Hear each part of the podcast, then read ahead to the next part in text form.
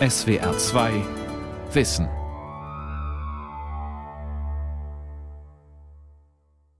Jungs sind tatsächlich benachteiligt inzwischen im Bildungssystem. Das hat sich sukzessive in den letzten 20 bis 30 Jahren so angebahnt.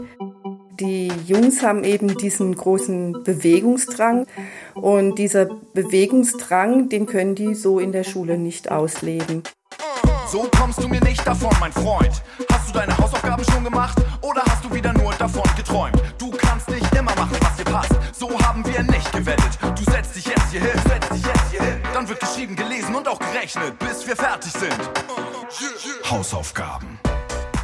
Jungs in der Schule. Das benachteiligte Geschlecht? Eine Sendung von Nicole D'Entremont. Hausaufgaben. Und wenn dann eben, sage ich jetzt mal, die Klassensituation so ist, dass sie eben viel sitzen müssen und es nicht ausleben können, dann führt es zwangsläufig zu Schwierigkeiten, auch mit der Disziplin, weil sie dann anfangen zu stören vor allem im Bereich Förderschulzuweisung oder Kinder, die ohne Hauptschulabschluss die Schulen verlassen, da sind ähm, Jungen schon etwas überrepräsentiert und da sind sie mit Sicherheit auch das benachteiligte Geschlecht. Marcel Helbig ist Professor für Bildung und soziale Ungleichheit an der Universität Erfurt und zugleich wissenschaftlicher Mitarbeiter am renommierten Wissenschaftszentrum Berlin für Sozialforschung. In einer umfangreichen Publikation hat Marcel Helbig den Wandel geschlechtsspezifischen Bildungserfolgs untersucht. Dass es eine Bildungsungerechtigkeit zwischen Jungen und Mädchen gibt, hat auch schon der erste nationale Bildungsbericht aus dem Jahre 2006 belegt. Und dieses Ergebnis untermauert Helbigs Studie. Sein Fazit? Es gibt kleine Unterschiede im Lernerfolg von Mädchen und Jungs.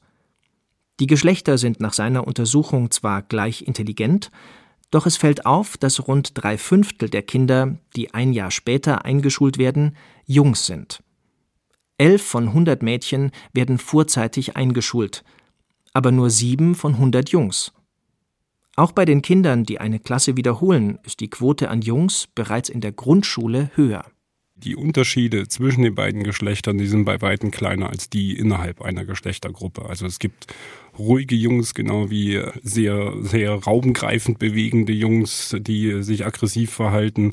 Das gleiche haben wir auch bei Mädchen. Wenn man aber quasi die beiden Gruppen miteinander vergleicht, dann hat man da natürlich auch leichte Unterschiede. Ja, und wenn man auf diese leichten Unterschiede dann äh, hinaus will, da kommt man sicherlich dann eher zu dem Befund und jetzt vor allem jetzt mal auf den Schulunterricht bezogen, dass Jungen schon eher störend auffallen, dass sie lauter sind, sich vor allem vor ihrer Peer Group in einer gewissen Weise gebärden, die jetzt vielleicht nicht lernförderlich oder auch nicht gut für das Klassenraumklima ist. Schwierig war das eben gerade auch in der Grundschulzeit, dass die Bedürfnisse überhaupt nicht wahrgenommen wurden und dass er in dieses Korsett, sage ich mal, das die Schule vorgibt, überhaupt nicht reingepasst hat und da aber keine Rücksicht drauf genommen wurde, sondern man versucht eben die Kinder in dieses Korsett reinzuzwängen und wenn die Kinder nicht so funktionieren, wird es so als pathogenes Verhalten schon abgestempelt. Andrea Heine ist Mutter zweier Söhne und selbst Lehrerin an einer beruflichen Schule mit technischem Gymnasium. Ihren richtigen Namen möchte sie hier nicht genannt haben. Im Sommer 2015 stand für die Familie eine wichtige Entscheidung an. Ihr älterer Sohn hatte soeben das Abitur in der Tasche, der jüngere sollte nur wenige Wochen später in die Schule kommen. Sehr schnell war klar, dass es für Andrea Heine nicht in Frage kam, dieselbe Schulkarriere nochmals einzuschlagen. Schon gar nicht mit einem Jungen. Und so entschied sich die Familie schließlich, den jüngeren Sohn auf eine freie Schule zu schicken. Denn Andrea Heines älterem Sohn erging es wie vielen anderen Jungs. Nur wenige Wochen nach Schulbeginn fand er sich im Wartezimmer einer Kinder- und Jugendpsychiatrischen Praxis wieder. Zum Test auf die üblichen Verdächtigen namens ADHS, Wahrnehmungsstörung, Hochbegabung und wie sie ebenso heißen. Und uns hat man dann eben auch angeboten, ob man eben mit Ritalin das äh, in den Griff kriegen könnte. Also man versucht auch sogar mit Psychopharmaka die Kinder zum Funktionieren zu bewegen. Die Zahlen sprechen für sich. Jungs sind rund viermal häufiger von ADHS betroffen als Mädchen. Bei Störungen der zentralauditiven Verarbeitung etwa doppelt so häufig. Und nur ein Viertel der Kinder, die zur Diagnose einer Hochbegabung vorgestellt werden, sind Mädchen. Sind Jungs nun wirklich häufiger von Störungen betroffen? Oder verhalten sie sich auffälliger, weil sie mit den gegebenen Umständen nicht zurechtkommen? Ich stell sie so gut ich kann, ganz weit hinten an, mach später irgendwann Hausaufgaben. Ich lass die Zeit vergehen, bye bye, auf Wiedersehen, hab nachher ein Problem. Hausaufgaben. Große Pause an der Scheffelschule Rielasingen. Während nebenan die Aach am Schulhaus vorbei in Richtung Bodensee friedlich davonplätschert, geht es auf dem Schulhof zu wie in einem Taubenschlag. Mädchen machen Gummitwist, essen ihr Pausenbrot und tauschen untereinander Neuigkeiten aus. Jungs stürmen das Klettergerüst, spielen Fangen oder Fußball. Jeder geht seinen Vorlieben nach, seinen momentanen Bedürfnissen. Jungs sind tatsächlich benachteiligt inzwischen im Bildungssystem. Das hat sich sukzessive in den letzten 20 bis 30 Jahren so angebahnt. In diesen 20 bis 30 Jahren standen die Mädchen verstärkt im Fokus. Man wollte ihnen die gleichen Bildungschancen nahebringen wie den Jungs seiner Zeit. Es ist uns Gott sei Dank inzwischen auch gelungen. Andererseits aber haben wir die Jungs unterwegs verloren, denn deren Bedürfnisse werden nicht mehr in dem Maße berücksichtigt, als sie vorhanden sind sagt Birgit Gegier-Steiner, Direktorin der Scheffelschule Rielasingen. 165 Schüler besuchen die Scheffelschule. Eine ganz normale Grundschule mit sport- und bewegungsorientierten Profil und mit einer Ganztagesschule in Wahlform. Ausgerechnet die Schulleiterin dieser Grundschule, einer beschaulichen Gemeinde nur wenige Kilometer von der Schweizer Grenze entfernt, sorgt seit einiger Zeit für Diskussionen in der Bildungslandschaft.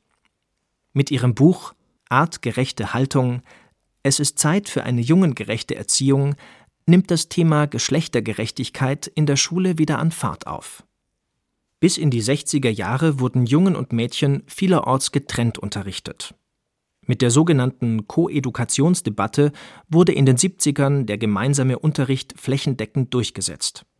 In den 90er Jahren schließlich kam der Begriff der reflexiven Koedukation auf. Hierbei geht es nicht mehr darum, Jungen und Mädchen im Unterricht generell zu trennen, sondern es geht darum, sich an den jeweiligen Besonderheiten und Lernerfordernissen der beiden Geschlechter zu orientieren und den Unterricht dementsprechend geschlechtergerecht durchzuführen, ohne dabei Jungen und Mädchen explizit zu trennen.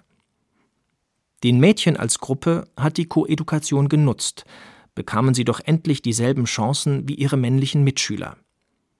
Die Jungs dagegen haben sich im Zuge der Koedukation zum förderbedürftigen Geschlecht entwickelt.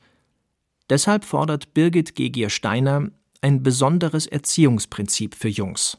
Artgerechte Haltung bedeutet für mich, ich nehme die Interessen, die Neigungen des Jungen wahr und versuche dort meine Erziehung anzudocken. Also für mich ist ein klassisches Beispiel beim zweiten meiner Kinder wurde als Basteln angeregt, ein Fußballstadion zu basteln. Und das durften sie dann, als es fertig war, dem hiesigen Fußballverein bringen. Und er hat dann danach Unterschriftskarten von den Fußballern bekommen. Und das war natürlich ein zielgerichtetes Projekt. Es war ein wunderschönes Fußballstadion, was da entstanden ist, in einem Team von drei Jungs. Und ich glaube, mit Häkeln oder Stricken hätte man dieses Ergebnis nicht erreicht. Aber die Feinmotorik wurde genauso geschult berichtet Christine Weber. Sie ist Mutter von vier Jungs im Alter zwischen acht und 13 Jahren. Sie lebt in einer baden-württembergischen Universitätsstadt und arbeitet im medizinischen Bereich. Ihren richtigen Namen möchte auch sie hier nicht nennen. Zwei der vier Jungs von Familie Weber haben die Grundschulzeit bereits hinter sich. Die beiden jüngsten sind Zwillinge, gehen in die dritte Jahrgangsstufe und besuchen getrennte Klassen. Ein Sohn ist in einer Regelklasse, der andere in einer Montessori-Klasse. Es gibt dort Freiarbeit, das heißt, die Kinder können ihre Themen und Fächer innerhalb eines vorgegebenen Rahmens frei wählen. Christine Weber zieht den direkten Vergleich, was ihre Zwillinge angeht. Beide fühlen sich in Mathe wohler als in Deutsch, unabhängig vom Konzept. Das Montessori-Kind von den Zwillingen bastelt auch sehr gerne und malt sehr gerne. Ja, also er ist der einzige meiner vier Kinder, wo ich sagen würde, er bringt ähnliche Voraussetzungen mit wie vielleicht viele Mädchen. wohingegen sein Zwillingsbruder ein bisschen der Chaot ist und dem natürlich das Schulsystem wesentlich schwerer fällt. Was aber, glaube ich, unabhängig von dem Lernkonzept ist. Mathe,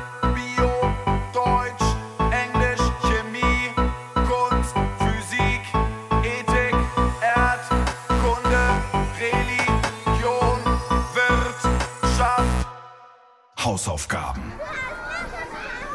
Um die Bedürfnisse und Interessen von Jungs zu erkunden, sollte man sie selber fragen. Nach ihren Lieblingsfächern und danach, ob sie gerne in die Schule gehen. Einsilbig kommen viele daher, sparsam mit Worten, aber klar in der Aussage. Nein. Äh, weil halt, weil Deutsch doof ist. Ja. Und warum? Weil Mathe mir Spaß macht.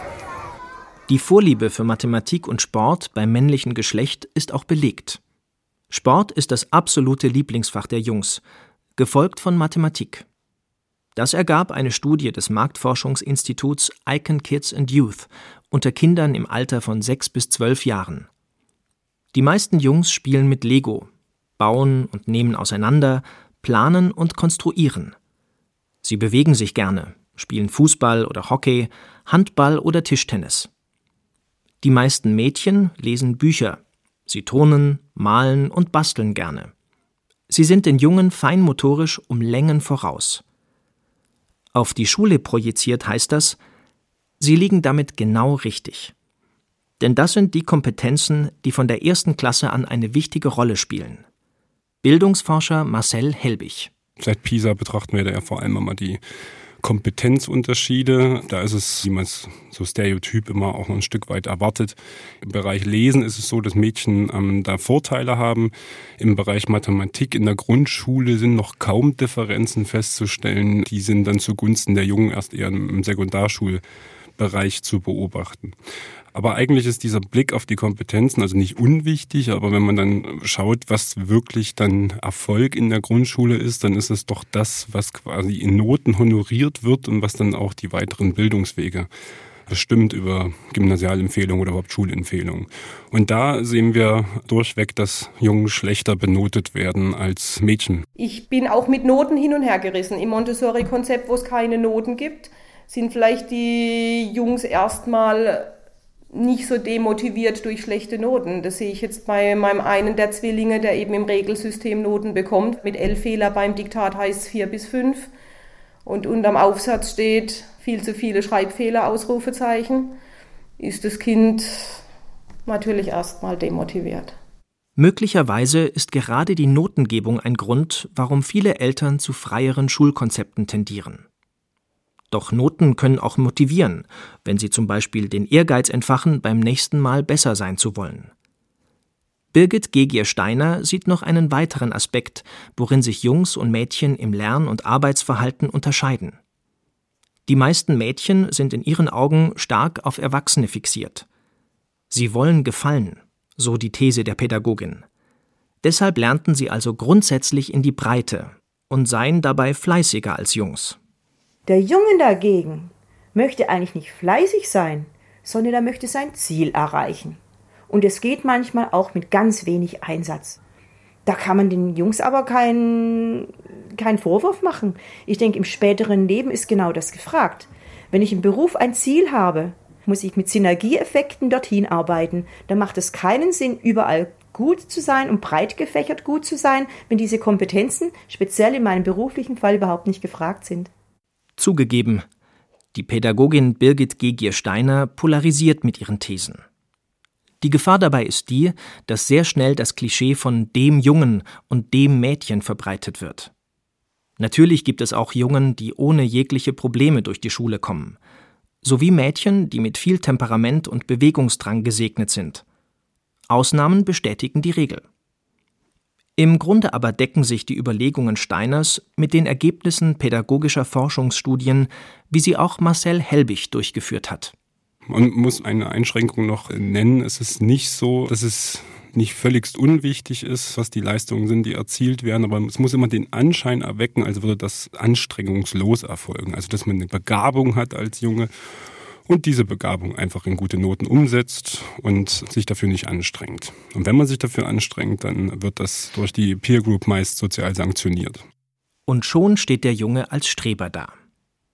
Der Wille, auf ein Ziel hinzuarbeiten, sich anzustrengen und damit bereit zu sein, Leistung zu bringen, sind das die Eigenschaften, an denen es gerade den meisten Jungs mangelt?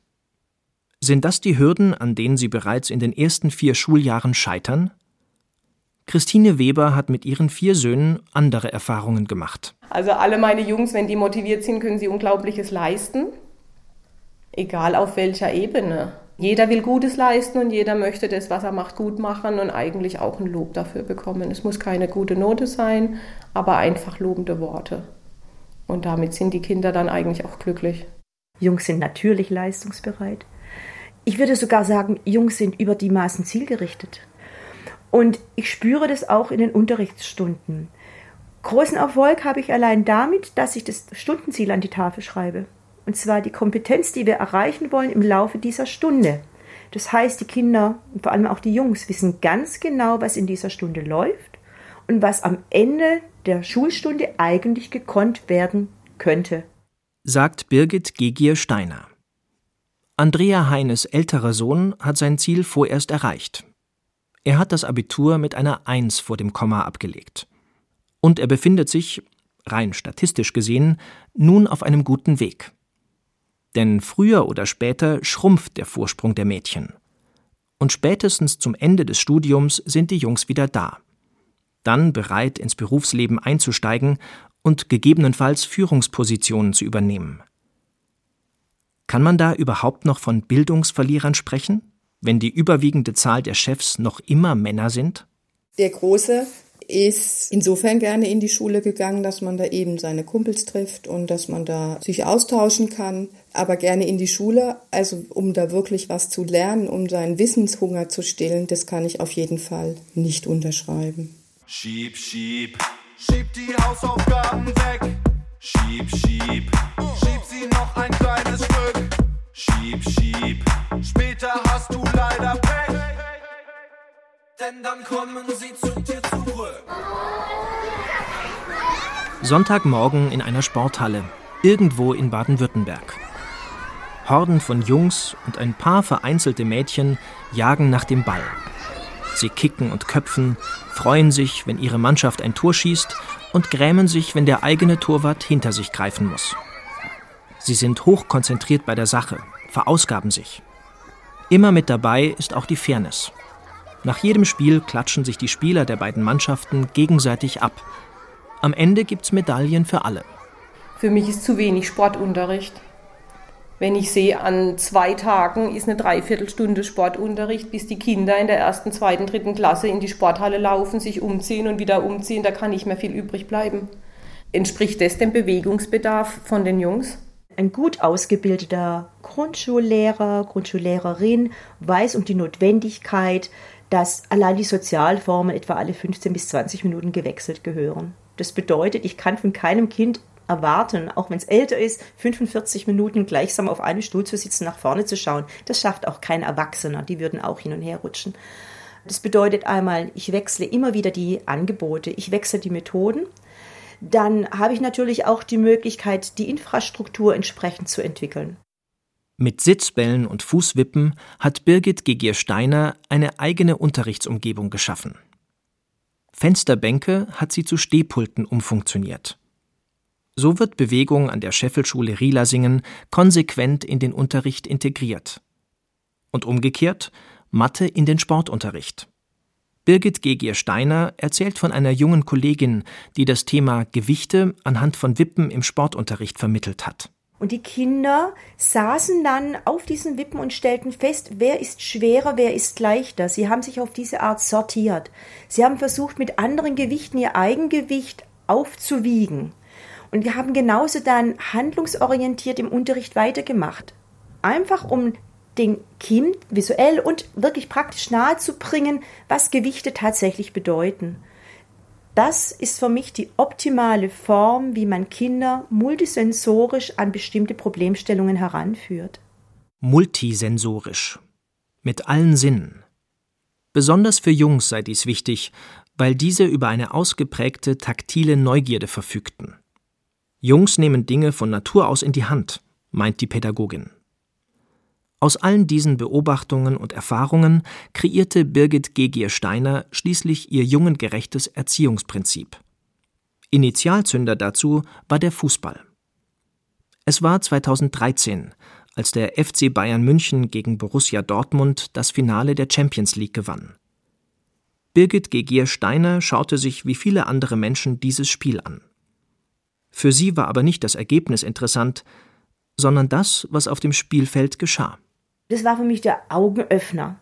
Denn auf der einen Seite war da dieses immens große Spielfeld, auf dem jeder seine eigene Individualität zelebrieren konnte, ohne eingeschränkt zu sein.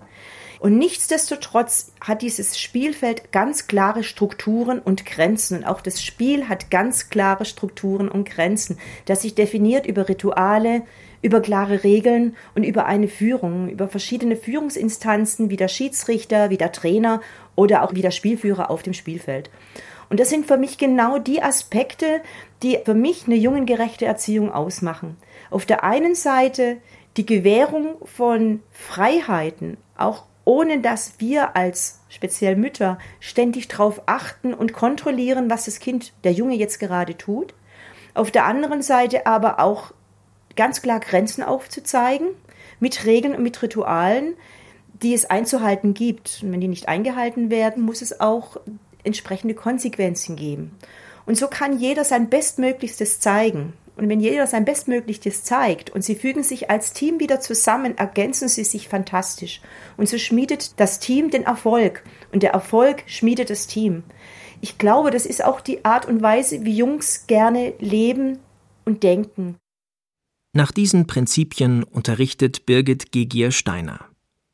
Bei den Jungs käme das gut an, sagt sie. Doch genau genommen nutzt dieses Erziehungsprinzip allen Schülern. Bewegung im Unterricht tut auch den Mädchen gut. Die Kinder seien im Allgemeinen ausgeglichener und lernbereiter, ergänzt die Pädagogin. Dennoch müsse man speziell auf die Jungs eingehen, sie annehmen, ihnen thematisch entgegenkommen.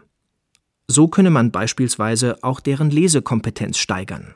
Wir besuchen die Bücherei, weil wir wissen, dass Jungs ein absolutes Faible für Sachbücher haben, weil das hat wieder mit der Sprachentwicklung zu tun und eben auch mit der Wahrnehmungsfähigkeit. Jungs lernen am Anfang ganz stark über das Auge und über die Form, während Mädchen sehr schnell über Wort und über das Wortbild lernen können. Diese Tatsache bedeutet ja für Jungs, dass sie zum einen deshalb auch ein Faible für Comics haben und zum anderen eben für Sachbücher. Die sind stark bebildert und bringen ihnen auf diese Weise Sachverhalte sehr gut nahe. Christine Weber kann dies aus eigener Erfahrung zumindest teilweise bestätigen. Lesekompetenz ist für mich unabhängig vom Schulsystem. Das älteste meiner vier Kinder, das ist das einzige Lesekind von den Vieren. Der hat in der ersten Klasse mit dem Lego-Prospekt und Asterix lesen gelernt von sich aus. Mit dem habe ich nie lesen geübt und er konnte am Ende der ersten Klasse fließend lesen. Und alle anderen drei Kinder, egal ob Montessori oder nicht Montessori, ist einfach mühsam. Sowohl Wissenschaftler als auch Lehrer und Eltern sind sich einig, dass sich etwas ändern muss im Schulsystem, damit am Ende alle gewinnen. Jungs wie Mädchen. Ideen gibt es durchaus. Zwei Grundschuljahre mehr, wie es in manchen Bundesländern bereits üblich ist, könnten den Jungs mehr Zeit verschaffen, sich im Schulsystem zu etablieren. Mehr Experimentier- und Forschergeist, mehr naturwissenschaftliche Themen und Denkansätze in der Grundschule. Auch das wäre vielleicht ein Weg, um die Jungs besser zu motivieren. Doch die Regelschulen könnten auch von freieren Unterrichtsmodellen lernen, sagt Andrea Heine. Ändern müsste sich auf jeden Fall, dass äh, mehr Raum für Bewegung geschaffen wird, auch vor der Schule. Das halte ich für ganz wichtig. Und vielleicht auch längere Pausen, mehr Sport. Ja, und was auch den Jungs entgegenkommt, ist äh, freies Arbeiten, weil sie da eben zwischendurch eben auch mal aufstehen können, sich Material holen, mit dem sie sich gerne beschäftigen wollen und in vielleicht dann auch in Projekten und sowas eben auch eher mal Jungsthemen aufzugreifen. Und warum soll man nicht äh, zwei verschiedene Projekte auch machen in der Klasse? Eins, das sich die Mädchen aussuchen und eins, das sich die Jungs aussuchen. Und es werden zwei ganz verschiedene Projekte sein. Motivation und Anstrengung, Anpassung und soziale Struktur. Alle diese Begriffe spielen eine Rolle, wenn man über Bildungsgerechtigkeit in der Schule nachdenkt. Das Hauptproblem ist aber nach wie vor das Verhalten der Jungen, dass sie sich nicht anstrengen sollen, um gute Noten, um erfolgreich zu sein. Und da anzusetzen, das zu schaffen, quasi in ein komplett anderes Rollenmodell den Jungen einzupflanzen, ist extrem schwierig, weil das halt einfach gesellschaftlich begründet ist. Die Jungen sehen, wie ist Gesellschaft aufgebaut dass Männer die Führungspositionen besetzen. Dieses Ganze nehmen Jungen halt auf. Und das ist auch der Grund, dass sie sich nicht anstrengen sollen. Und die Peer Group halt sagt, du sollst dich nicht anstrengen, weil du bist ohnehin quasi das, das begabtere Geschlecht. Und du zeigst eigentlich, wenn du dich anstrengst, dass du nicht begabt bist. Nichtsdestotrotz herrscht die Meinung, dass Schule, vor allem die Grundschule, per se weiblich geprägt ist. Ja, ich meine, das ist das einfachste Argument, was, was eigentlich in der Diskussion immer, immer, immer wieder angebracht wird. Ja, die Lehrerinnen seien jetzt an allem schuld. Es gibt wirklich eine Vielzahl von, von Studien. Ich habe mir jetzt mal angeschaut, macht es einen Unterschied, ob ein Kind von einem Lehrer oder von einer Lehrerin unterrichtet wird, also für Jungen oder für Mädchen. Ein Ergebnis war, es hatte keinen Einfluss auf Kompetenzentwicklung, es hatte keinen Einfluss auf Notengebung, es hatte keinen Einfluss auf Gymnasialüberweisung. Womit man eigentlich diese ganze, was man unter Leistung halt fasst, kann man ganz klar sagen, ein Lehrer oder eine Lehrerin macht keinen Unterschied für Junge oder Mädchen. Wichtiger als die Forderung nach mehr Männern im Lehrerberuf sollte die nach Kontinuität sein, sagt Marcel Helbig. Die Lehrperson ist in vielen Fällen ausschlaggebend für die Bildungsbiografie eines Schülers oder einer Schülerin. Spätestens seit der Studie des neuseeländischen Bildungsforschers John Hattie ist dies auch wissenschaftlich belegt. Der Lehrer ist die zentrale Figur, wenn es um guten Unterricht geht. Im übertragenen Sinne heißt das, stimmt die Chemie zwischen Schüler und Lehrperson, so sollte auch die entsprechende Motivation vorhanden sein. Für die Schülerinnen und Schüler ist es wichtig, dass sie sich verstanden fühlen. Und das gilt eigentlich für Mädchen wie für Jungen. Eine Lehrerin hat mal im Elterngespräch gefragt, ob mein Kind gerne in die Schule geht. Und habe ich gesagt, ja, der geht morgens mit dem Roller pfeifend los. Und hat gesagt, na dann ist doch alles schon gewonnen. Reicht doch. Wo ich damals gedacht habe, weiß nicht, ob es reicht, aber inzwischen denke ich, sie hat recht. Wenn die Kinder Spaß in der Schule haben, dann lernen sie immer irgendwas. Und für mich, ich beam mich dann manchmal runter mit diesem afrikanischen Sprichwort, ein Grashalm wächst nicht schneller, auch wenn man daran zieht.